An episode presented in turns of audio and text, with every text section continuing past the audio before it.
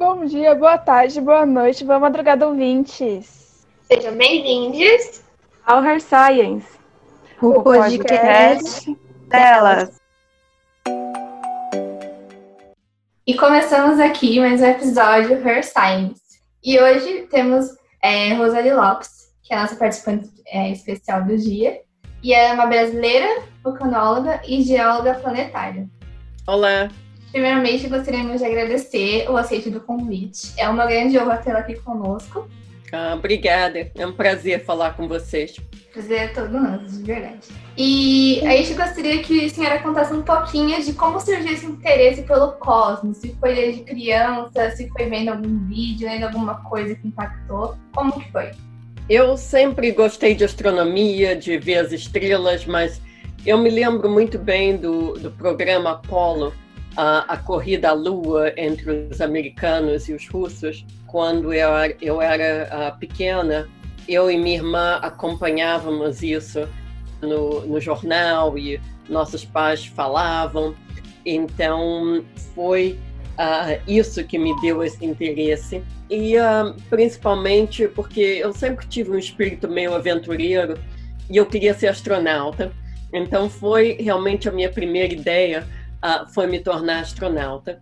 Mas aí eu, eu ainda era pequena, mas eu fui vendo que um, eu, eu, eu era muito míope, eu comecei a usar óculos com seis anos de idade. Era brasileira e mulher, e naquela época todos os astronautas eram russos ou americanos, e só tinha uma astronauta mulher nessa época, que foi a, a Valentina ah, ela, ela foi uma astronauta russa, mas o resto era, era tudo homem. Então, ah, eu achei que realmente a minha possibilidade de ser astronauta não era muito grande. Aí eu resolvi que eu queria trabalhar para a NASA, eu queria ajudar no programa espacial, então eu resolvi me tornar uh, astrônoma, cientista, fazer isso. A gente sabe que, infelizmente, no Brasil a gente não tem tanto apoio para a ciência. É, então, como foi para a senhora naquele momento, ainda assim, que era um tempo um pouco mais antigo? Como foi para a senhora essa trajetória de sendo mulher, tendo ainda todo o machismo embutido, poucas mulheres na ciência? Como foi a trajetória? Teve alguma dificuldade que a senhora encontrou? Bem, uh, sempre todo mundo tem dificuldade. Eu encontrei dificuldade no sentido que ninguém da minha família nunca tinha sido cientista. A, a minha família me deu apoio, mas eles achavam muito estranho eu queria ser a, a astrônoma. A minha mãe pensava como que você vai conseguir emprego nisso. Uh, mas me lembro que o meu avô, o pai dela, que morava conosco, queria que eu fosse astrônoma e que eu uh, descobrisse um cometa. Ele disse: você tem que colocar o nome da família no cometa. eu nunca descobri um cometa, uh, mas ele eh, me apoiou, meu pai também muito. Então, meu pai era da opinião que uh, você tem que seguir a sua paixão. Então, o que você realmente gosta, você precisa fazer. Dificuldade, eu não tive dificuldade, uh, digamos, na escola. No Brasil, eu sempre fui boa aluna. Dificuldade mais uh, era eu ver que não, não tinha mulheres trabalhando no programa espacial naquela época. Até que eu, eu devia ter uns 12 ou 13 anos, eu vi no jornal uma cobertura do, uh, da missão Apollo 13 e eu vi uma moça na sala de comando. Ela se chamava Frances Northcutt. Todo mundo conhecia como Pop Northcutt. E dois dos jornais no Brasil fizeram reportagens com ela, porque eu acho que acharam interessante que era uma mulher lá. E eu fiquei com aquilo na cabeça, achando, bem, ela conseguiu, então eu também vou conseguir. Uh, e ela foi, assim, um modelo para mim. E o engraçado é que só no ano passado que nós nos conhecemos pessoalmente. Deve ter sido muito bacana esse encontro de vocês, já que era uma inspiração é, da senhora. É, foi é... sim. Ela estava. Uh, ah, aliás, eu tinha, eu, eu tinha um, tentado achar um contato para ela, um e-mail, um telefone, mas ela tinha deixado o programa espacial há muitos anos atrás e uh, voltou para a universidade e se formou em advocacia. Tem o seu próprio escritório de advocacia. Então, eu não, não consegui achar ela, uh, achar um contato. Foi uma, uma moça, uma funcionária do consulado brasileiro em Houston. Ela, a Pop mora em Houston. E eu estava conversando com essa funcionária e eu disse: será que você poderia achar essa mulher para mim e ela achou e telefonou para a Pop e contou minha história e a, a Pop imediatamente quis falar comigo. E aí depois uns meses depois quando ela veio para Los Angeles nós nos encontramos. Ela visitou o laboratório de propulsão a jato aonde eu trabalho. Ela foi muito emocionante sim. A senhora comentou que a senhora iniciou para astronomia, né? Os seus estudos universitários foram é, gerados em astronomia. Como foi a descoberta dessa paixão pela geologia planetária? Isso foi quando eu estava já na universidade. Eu fui fazer a universidade em Londres. Eu comecei no Brasil, mas aí me transferi para o University College London, em Londres. E no último ano nós pudemos escolher assim ah, uns cursos mais especializados. E eu escolhi Geologia dos Planetas porque eu tinha ouvido falar que o professor era muito bom. E eu gostei muito dessas aulas. E um, um, mais ou menos um mês ou dois depois que começaram as aulas, o professor um dia não foi e ele mandou um, um jovem, um postdoc, para substituir para ele. E esse rapaz disse: Ah, o, o professor é vulcanólogo e o, o Monte Etna, na, na Sicília, entrou em erupção e ele teve que ir. Aí eu achei isso muito, muito emocionante. Eu, como eu disse, eu sempre tive um espírito aventureiro de, de, de, exploração, de querer explorar os planetas, mas a Terra mesmo. Então eu resolvi fazer um PhD com ele.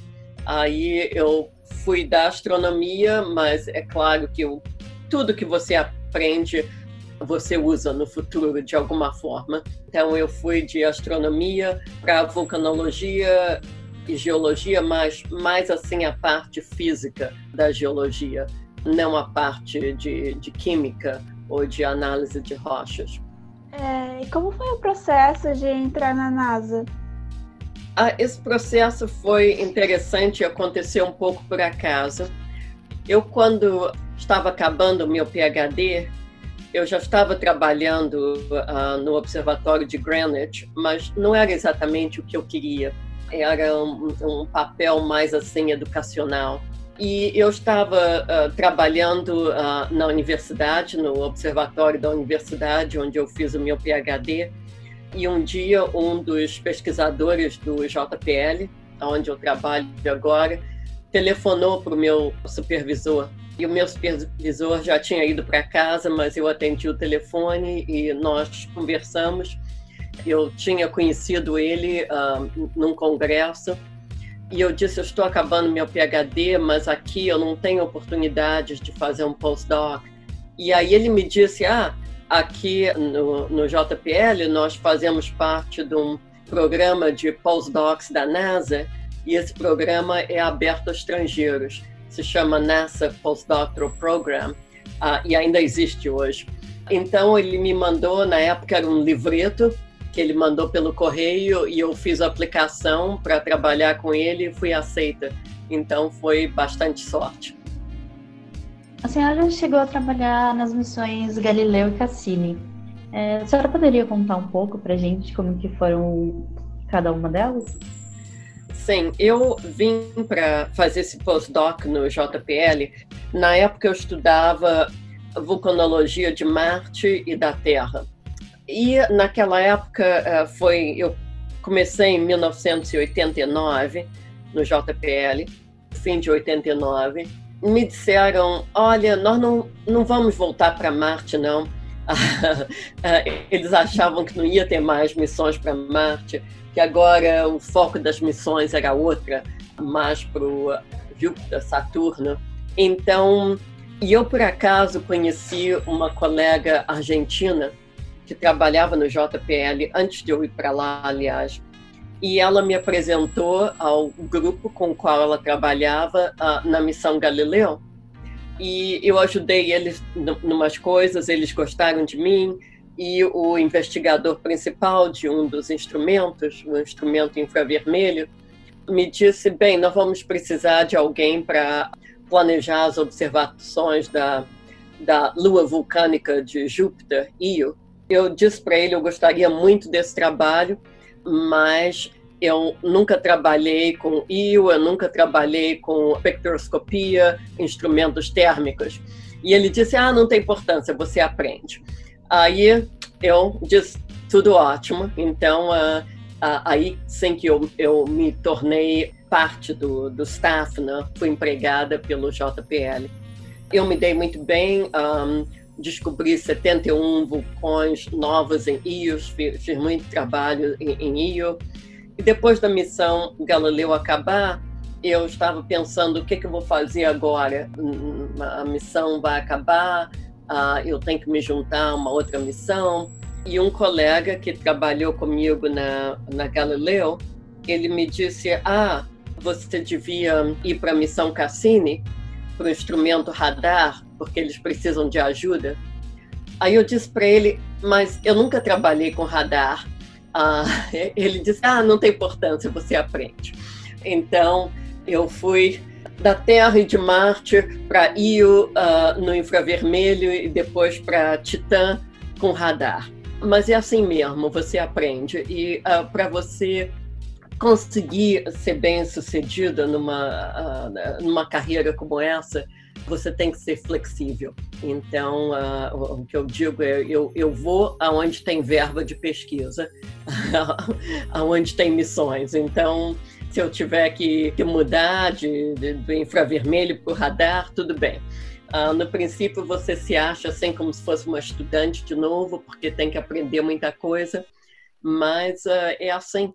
E eu acho que tem cientistas que se especializam numa coisa só e só querem fazer aquilo. Se tornam grandes especialistas na, na, na, naquele foco bem pequeno. Mas eu gosto mais da parte assim mais geral de trazer o conhecimento de vários projetos diferentes e eu acho que isso também tem muito mérito tem, tem, tem mais de uma maneira de você ser bem sucedido uma dúvida com relação essa, a esses dados. Então, eles não são sempre da mesma origem, né? É, não são sempre imagens feitas com uma câmera, às vezes pode ser espectroscopia, enfim, é, eles são diferentes, né? Eles yeah. são originários diferentes. E como é o tratamento, assim? Como que é tratamento para você poder conseguir identificar o que a sua pesquisa está procurando? Cada instrumento tem uh, seu tratamento especial. Nós temos também engenheiros que vão calibrar os dados e os dados são projetados de maneiras diferentes, programas de computador diferentes. Quando você muda de uh, lidar com um instrumento para outro, você tem que também aprender uh, o tipo de processamento novo. Mas é parte do aprendizado muitas vezes, uh, bem, na maioria das vezes, eu não faço tudo, eu já pego os dados que já são calibrados, já são projetados, uh, nós temos engenheiros que fazem isso, então eu faço mais a parte de interpretação mesmo. A senhora comentou que é, entrou certo? Porque achou 71 vulcões no sistema solar. Qual foi essa situação de entrar para o Guinness Book é, ah, em achar tantos vulcões. Como foi? Conta pra gente. Isso foi engraçado, porque quando nós chegamos a Júpiter com a Galileu, nós sabíamos que uh, Io tinha vulcões. E da missão anterior, que foi a Voyager, nós sabíamos que tinha por volta de uma dúzia de vulcões. E eu me lembro de um colega meu me perguntando: você acha que você vai achar um, um novo vulcão ativo? E eu disse: ah, se eu tiver muita sorte, sim. Mas logo que nós começamos a pegar esses dados, e eu é, era a primeira a analisar os dados de Io, eu comecei a achar vulcões que a, a, gente não sabia que eram ativos. Eu comparei com as imagens da câmera, é, é um vulcão aqui, mas olha, tem esse fluxo no infravermelho, é ativo. Eu comecei a achar tantos, a, até o final da missão foram 71, que meus colegas começaram a brincar comigo. Você devia estar no Guinness Book of Records, de, de ter achado tanto vulcão. Uns anos depois disso, um jovem inglês veio trabalhar comigo, trabalhar, aliás, em Titã, com os dados de Titã, mas ele ouviu essa brincadeira sobre Io e ele tinha um amigo uh, na Inglaterra que trabalhava para o Guinness Book of Records. Ele disse: ah, eu devo dizer isso para o meu amigo. E o amigo entrou em contato comigo e fez as pesquisas todas. Eu tive que mandar meus papers. Ele, ele escreveu para outros colegas para verificar tudo. Acabou que em 2006 tem uma notinha pequena no Guinness americano, infelizmente não a edição brasileira, uh, mas a edição grande americana tem uma notinha sobre mim, a descobridora de mais vulcões ativos do que em qualquer outro lugar. A senhora poderia falar sobre o processo de evolução desses vulcões nas luas e compará-los aos vulcões terrestres? Sim, os vulcões de Io são muito, muito grandes, são caldeiras muito grandes, muito ativos, mas a, a maioria são assim caldeiras ou, ou crateras com lagos de lava. Na Terra, os lagos de lava são raros. Temos mais ou menos meia dúzia de lagos de lava de, que são ativos, alguns são ativos, depois param. É, mas em Io parece que a maioria dos vulcões são lagos de lava. Isso foi parte do meu trabalho também. E tem muitas diferenças, porque em Io nós uh, não temos certeza, porque uh, uh, as, os dados não são muito claros que a gente tem das temperaturas, mas nós achamos que pelo menos tem uma possibilidade que as temperaturas das lavas são bem mais quentes do que o basalto na Terra. Então, seriam mais lavas ultramáficas do tipo que entrou em erupção uh, na Terra milhões e bilhões de anos atrás. Então são lavas muito primitivas. Nós ainda não confirmamos isso porque medir a temperatura, a, a temperatura mais quente dessas lavas quando você está usando uma nave que a resolução é, é, pouca, isso é meio difícil. Você tem que fazer um, um, uns cálculos que uh, tem, uh, são sujeitos a erros mas tem essa possibilidade. E outra coisa que é muito diferente é que a Terra é o único lugar no sistema solar aonde nós vemos movimento de placas tectônicas. Então, nem Io, nem Marte, nem em outros lugares nós vemos movimento de placas tectônicas. É, a senhora comentou que participou da missão Cassini e em Galileu, certo? É, qual foi a maior dificuldade encontrada em cada missão? A, a missão Galileu foi muito problemática porque a antena principal da nave não abriu. Então nós não podemos, ah, não podíamos mandar muitos dados porque os bits to ground, como a gente chama, nós tivemos que usar uma antena muito menor. Então nós tínhamos que escolher muito bem cada observação que nós queríamos fazer, porque podia se mandar de volta poucos dados. Essa foi, digamos, a maior uh, dificuldade.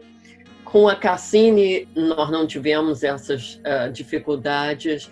Aliás, na Galileu, uh, Júpiter tem um, um, campo magnético muito forte, tem partículas, elétrons de, que fazem que o campo de radiação seja muito, muito forte então não é bom para naves. Então tivemos vários problemas relativos a isso. O problema da antena aconteceu antes, então isso foi outra coisa. Mas a, a Cassini não, não teve problemas nenhum, então um, foi uma missão relativamente muito fácil. Eu acho que a maior dificuldade na Cassini é que foi é uma missão muito grande com muitos cientistas, isso em parte é ótimo, mas tinha cientistas trabalhando na atmosfera de Saturno, nos anéis de Saturno, nos satélites de gelo menores como Encelados e, e outros, e uh, cientistas trabalhando em Titã e outros trabalhando com o campo magnético de Saturno. Então tinha muita gente querendo fazer observações uh, diferentes e uh, então para todo mundo concordar qual a trajetória exata do, da nave. Eu quero passar por aqui, mas eu quero uh, uma ocultação estelar. Assim, foi um processo difícil, mas uh, todas as dificuldades foram superadas.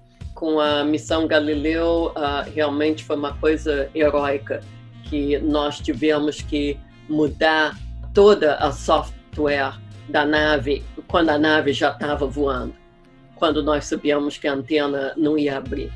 Então, tivemos que poder fazer compressão de dados, escolher muito bem os dados que nós íamos mandar de volta, né?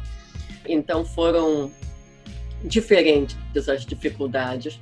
E no, no final, o interessante é que as missões, o final das missões foi o mesmo. A nave Galileu, nós tivemos que acabar com a nave realmente, mandando ela para dentro de Júpiter. Por quê? Porque a nave Galileu descobriu que a Lua Europa talvez pudesse ter vida e a nave não era decontaminada de organismos terrestres. Então, nós não podíamos deixar a nave andando lá por Júpiter sem poder controlar a nave.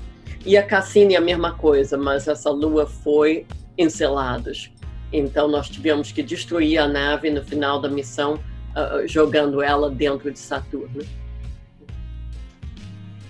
Além das pesquisas, a gente também viu que a senhora parte do Jornal, essa jornada dupla entre é, um jornal e ao mesmo tempo desenvolver pesquisas nas missões. Sim, isso foi uma coisa mais recente eu ser editora-chefe da, da revista científica Icarus, foi a coisa de três anos atrás. Foi uma oportunidade que surgiu porque o editor-chefe queria deixar o cargo. Isso é só parte do meu tempo, é assim, mais ou menos um dia e meio por semana que eu faço isso. E, mas é muito interessante porque eu vejo papers do mundo inteiro em muitos aspectos diferentes de ciência planetária. Essa revista científica foi fundada pelo Carl Sagan, que aliás eu conheci pessoalmente durante a missão Galileu, porque ele era um dos pesquisadores da Galileu. É, é muito bom para mim, eu acho, eu gostava dele, eu poder seguir os passos dele nessa revista. Uma dúvida, porque normalmente existe uma grande discussão, pelo menos aqui no Brasil, das pessoas é, em relação à ciência pura, de se fazer e investir em ciência pura e desenvolver ciência aplicada. Então, como seria, por exemplo, para explicar o, a importância de se estudar, por exemplo, geologia planetária, vulcanologia para o público em geral, assim? Olha, eu acho que um, a ciência pura sempre, de alguma maneira, tem aplicações.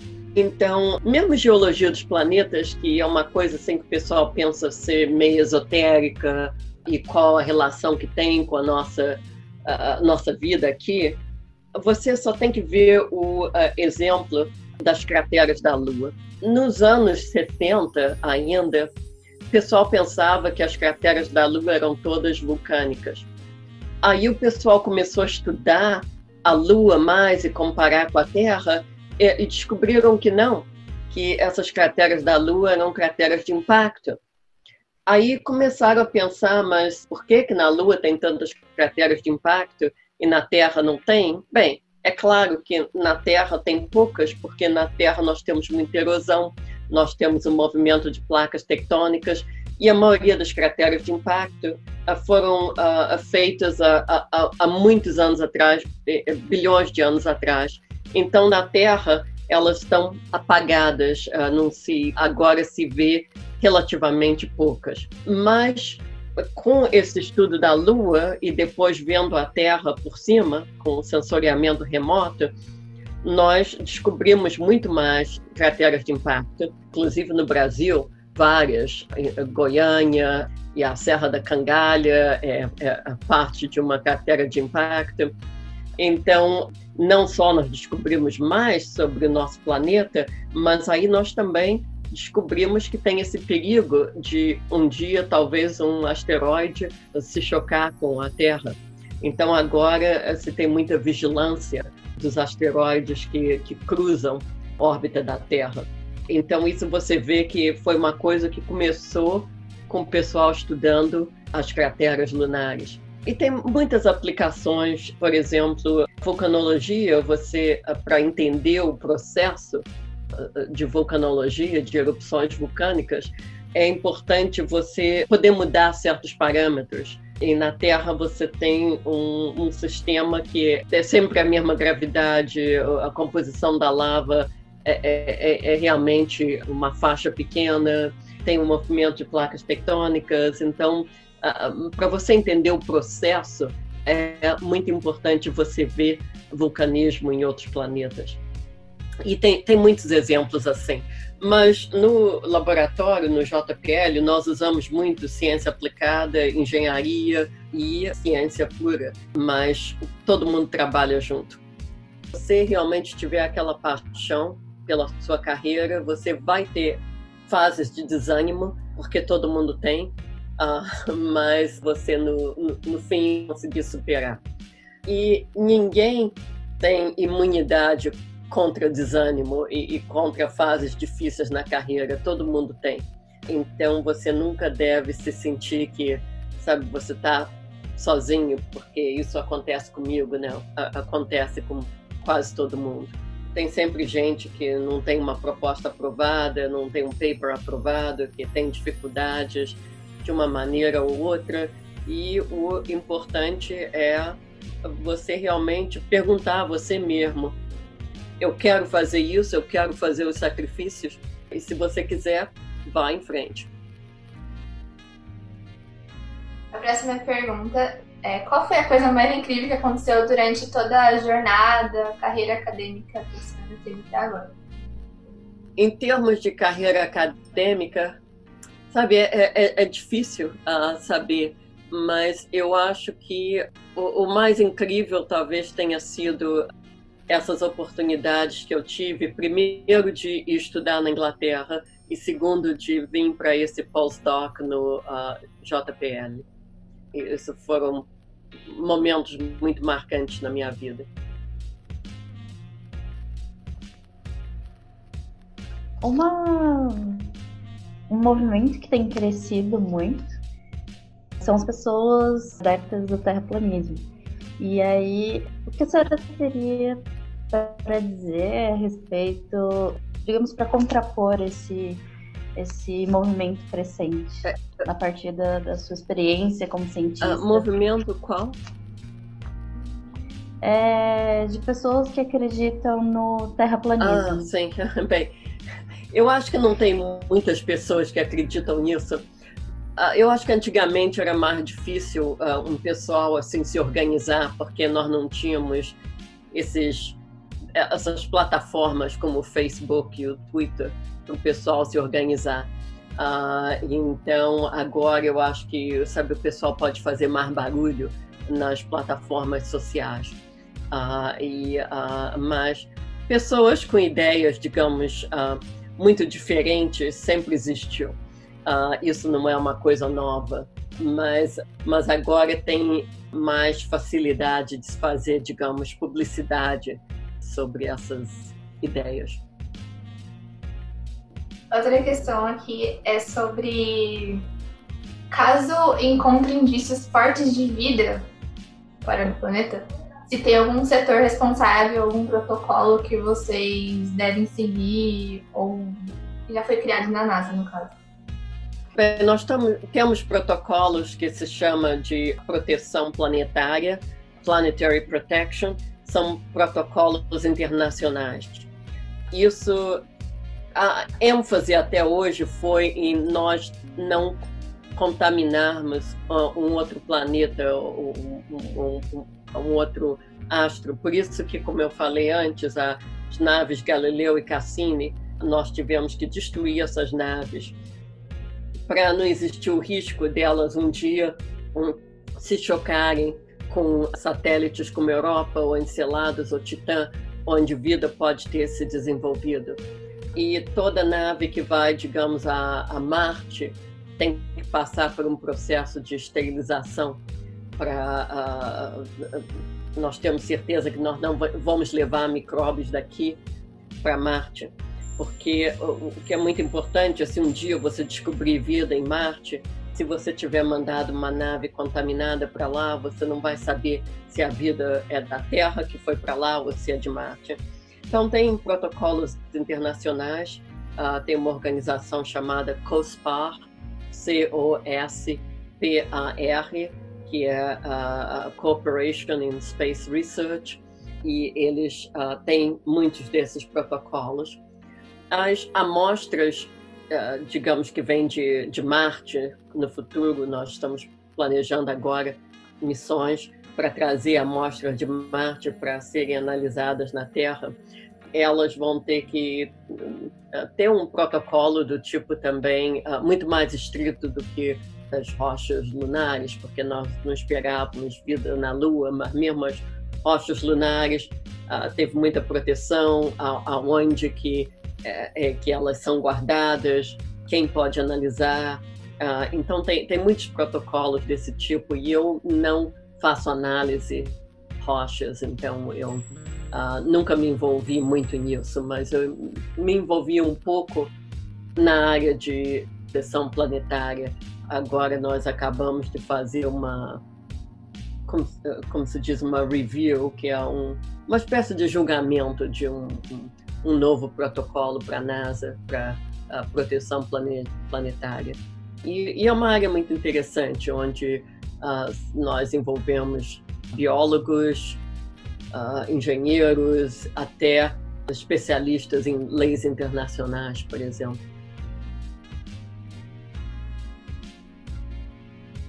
Acho que a pergunta que a gente tem é sobre qual foi o maior desafio ao ir trabalhar para a NASA.